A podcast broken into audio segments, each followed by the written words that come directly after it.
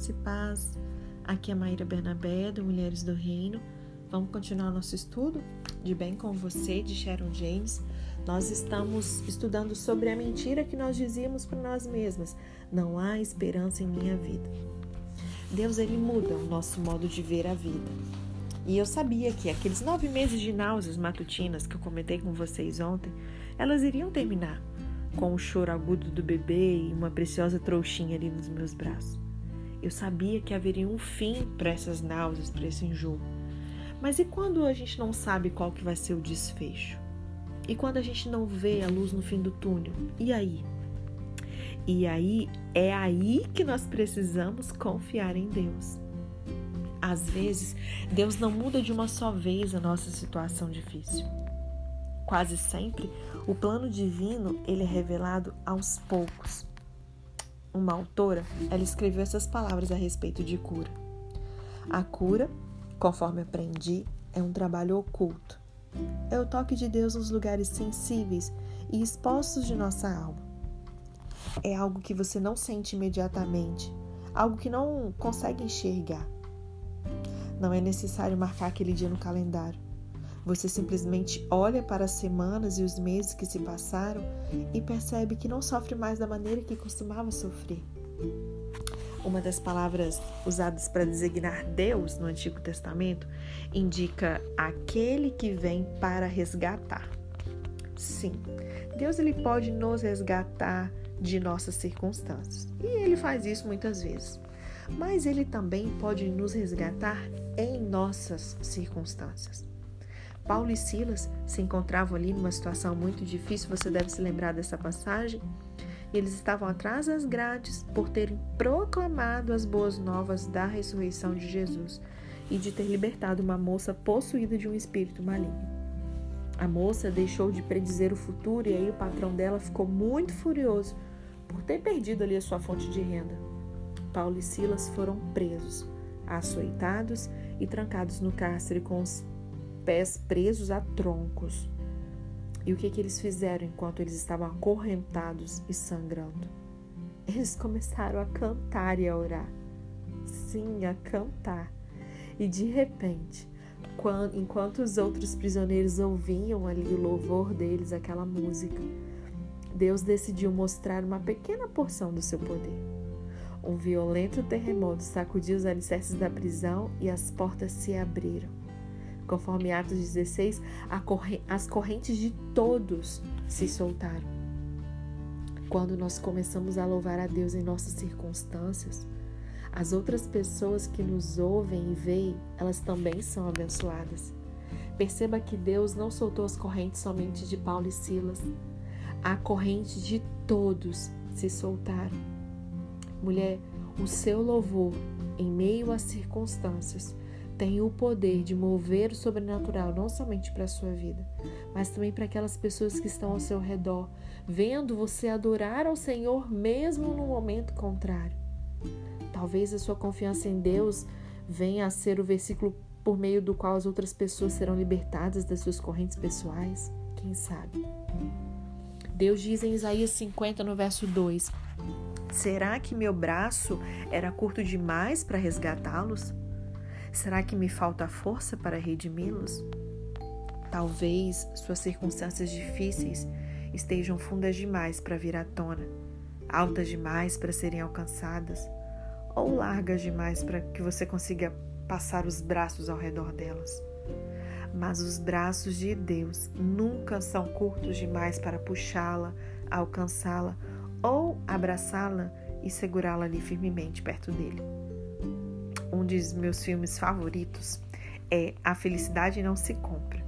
Ele conta a história de um homem chamado George Bailey. Você deve conhecer.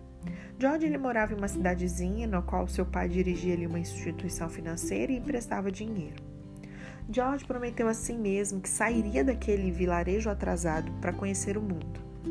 Mas a vida não transcorreu como ele esperava. E depois que o pai dele morreu de derrame cerebral, os sonhos de George de conhecer o mundo e estudar na faculdade foram por água abaixo.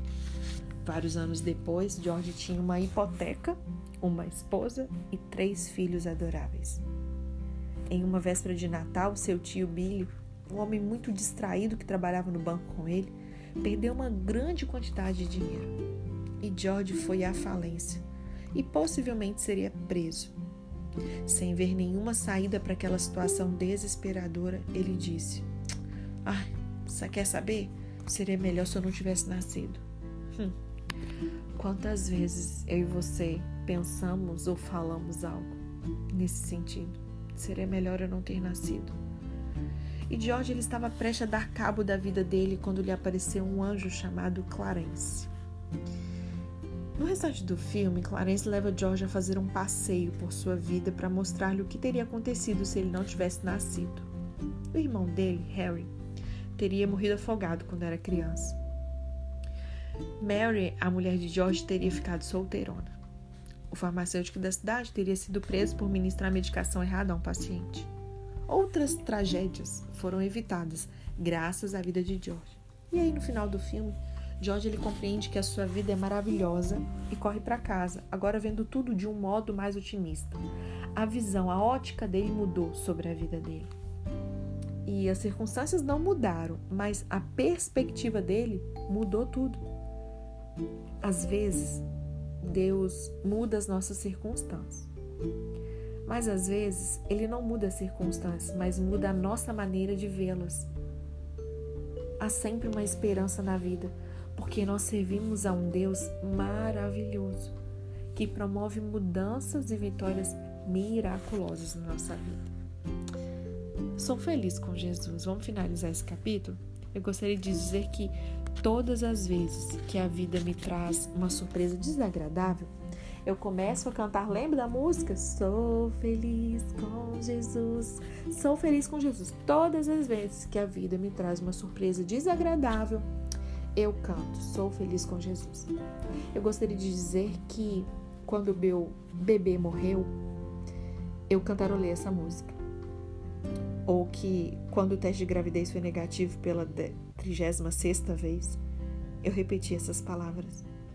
Eu gostaria de dizer que no dia em que meu pai olhou para mim e não conseguiu lembrar meu nome por causa do mal de Alzheimer, eu assobiei esse hino. Mas não foi o acaso. Eu me afligi eu chorei, eu gritei de desespero. Mas Deus, você não adora ler a expressão mais Deus da Bíblia? Pois é, ele me ensinou a dizer: sou feliz com Jesus. E como? Substituindo as mentiras pela verdade. Esse livro é um presente de Deus para mim e para você.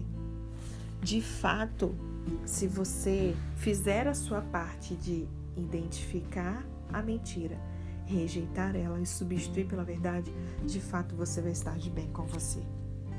E aí a gente muda substituindo a mentira pela verdade. De fato, as situações não mudaram. Não cheguei a ver meu bebê porque ele morreu. Eu não voltei a engravidar depois de milhares de tentativas. Meu pai não foi curado do mal de Alzheimer. As circunstâncias elas não mudaram, mas a minha maneira de ver a vida mudou Muitas das vezes ele vai mudar a circunstância, mas das vezes que as circunstâncias não mudarem, nós seremos mudadas. Eu comecei a entender que meu bebê estava com Jesus. Eu comecei a entender que Deus ele tinha um plano maior para minha vida. E esse plano incluiria, incluía filhos espirituais no mundo inteiro. Eu comecei a entender que o meu Pai Celestial, ele nunca esqueceu o meu nome. Por isso que eu sou feliz com Jesus. Então reconheça essa mentira de que não há esperança na minha vida. Rejeite a mentira porque isso não é verdade. E substitua a mentira pela verdade. Salmo 62, versos 5 e 6 diz: Descanse somente em Deus, ó minha alma. Dele vem a minha esperança. Somente Ele é a rocha que me salva. Ele é minha torre alta. Não serei abalado. Salmo 71, verso 14: Mas eu sempre terei a esperança e te louvarei cada vez mais. 2 Coríntios 4, verso 17 a 18 diz: Pois os nossos sofrimentos, leves e momentâneos, estão produzindo para nós uma glória eterna que pesa mais do que todos eles. Assim, fixamos os nossos olhos não naquilo que se vê, mas no que não se vê. Pois o que se vê é transitório, mas o que não se vê é eterno.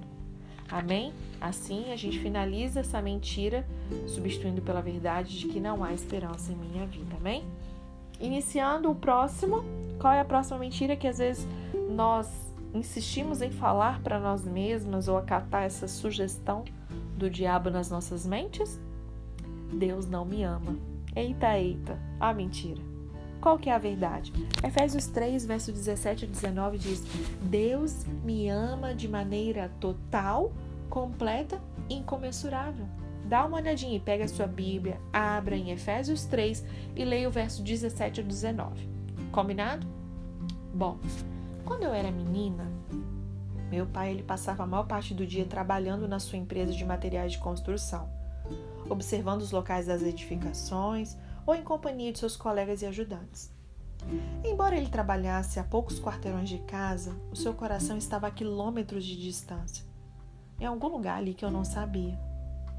Não era todos os dias que papai bebia, mas quando ele o fazia, o efeito do álcool era devastador.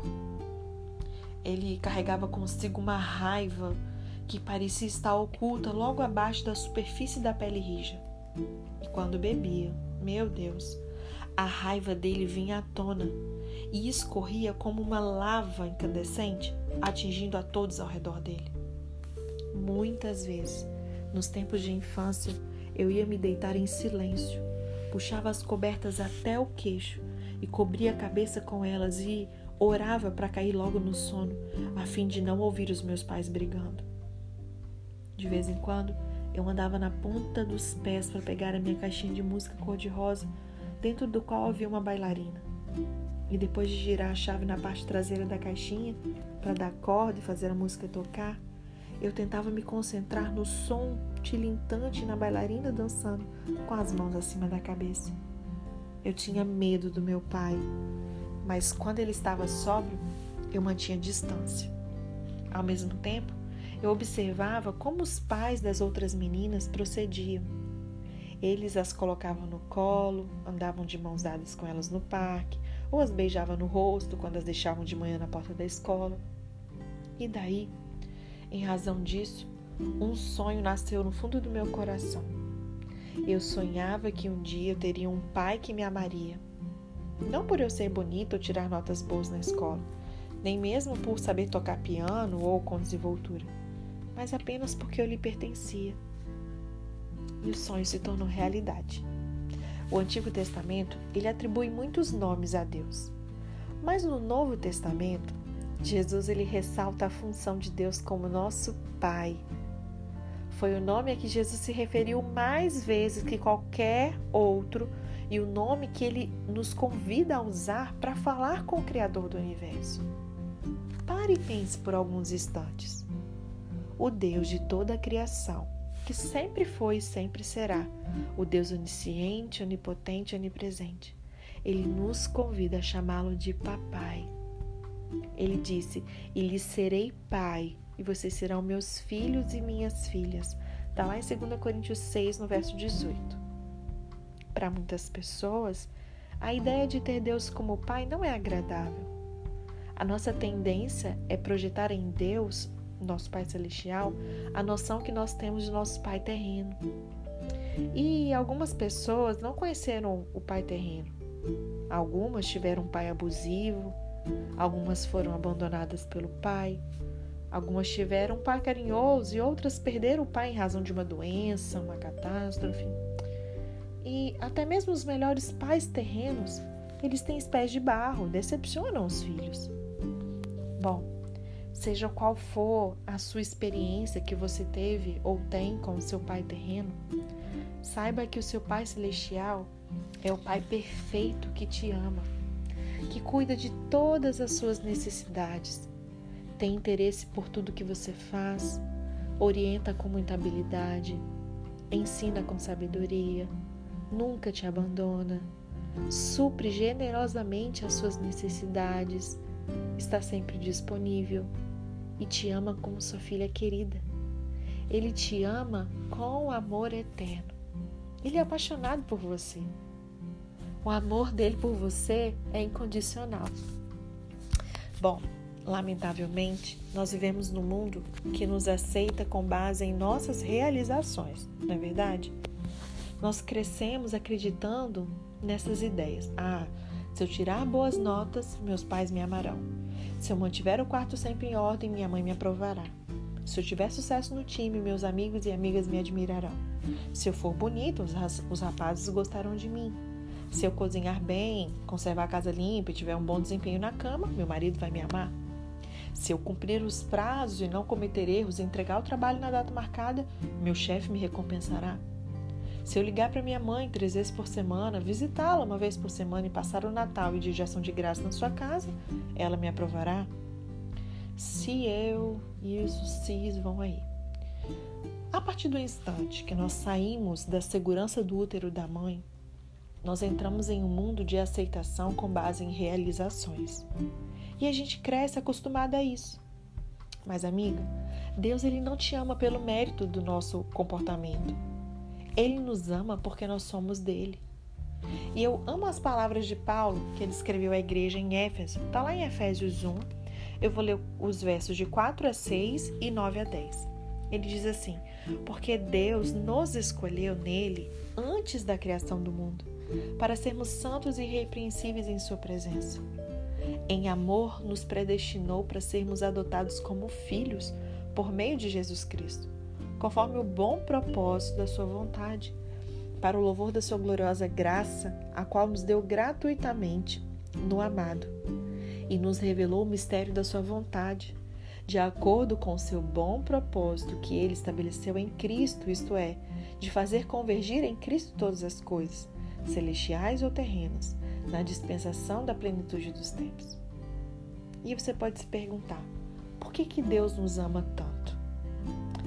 Porque Ele nos quer para si, por causa do seu bom propósito, conforme a gente leu aqui em Efésios 1. No Antigo Testamento, os israelitas eles foram instruídos a seguir todos os regulamentos e regras. Eles imaginavam que se eles seguissem a lei à risca, seriam aceitos por Deus. O povo, porém, ele não tinha condições de lembrar todas as leis e muito menos obedecer a elas. Para mim, um dos motivos pelos quais Deus instituiu a antiga aliança foi para nos mostrar que nós não temos meio de ir para o céu por conta própria. A Bíblia diz né, que a lei ela veio para voltar, para deixar claro o pecado, para mostrar o pecado, para nos mostrar a necessidade que nós tínhamos de salvação, o quanto nós precisamos dele. Ninguém é capaz de ter uma conduta perfeita. A nossa natureza e capacidade não consegue fazer isso. Isaías 64,6 diz: Todos os nossos atos de justiça são como trapo imundo, ou trapo de imundícia. Foi por isso que Deus enviou seu Filho Jesus, o qual entregou sua vida perfeita e imaculada como sacrifício por nossos erros e pecados. As últimas palavras de Jesus foram: Está consumado. A dívida foi totalmente paga. Aleluia. E nós não precisamos de realizações para sermos aceitas, não. Ele fez de uma vez por todas o que somos incapazes de fazer. E por que, que Deus fez isso?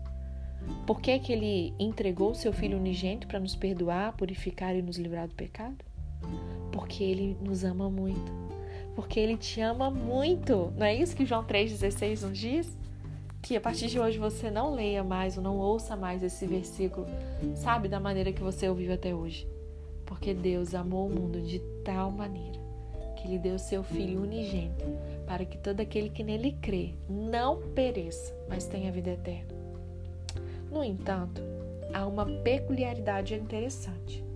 Deus não nos ama porque temos um bom comportamento. Mas se nós o amarmos, nós vamos ter um bom comportamento. Jesus disse que se o amarmos, nós lhe obedeceremos. Está lá em João 14, verso 15, verso 23. Esse desejo de agradar a Deus vai fluir de um coração que o ama. Deus, porém, nos ama independentemente das nossas ações. A mente humana ela tem dificuldade de entender esse conceito, né? Porque ele não faz parte da nossa natureza terrena.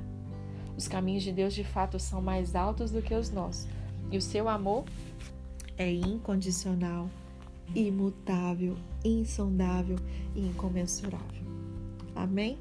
Então a gente vai ficar por aqui que hoje você já comece a ruminar essa verdade, né? Tirando essa mentira de que Deus não te ama e que você medite nessa verdade do amor de Deus por você, independente do que você faça, fez, deixou de fazer. Isso não muda o amor dele por você. Os caminhos dele são infinitamente mais sábios. Que a gente possa guardar essa verdade bem no fundinho do nosso coração.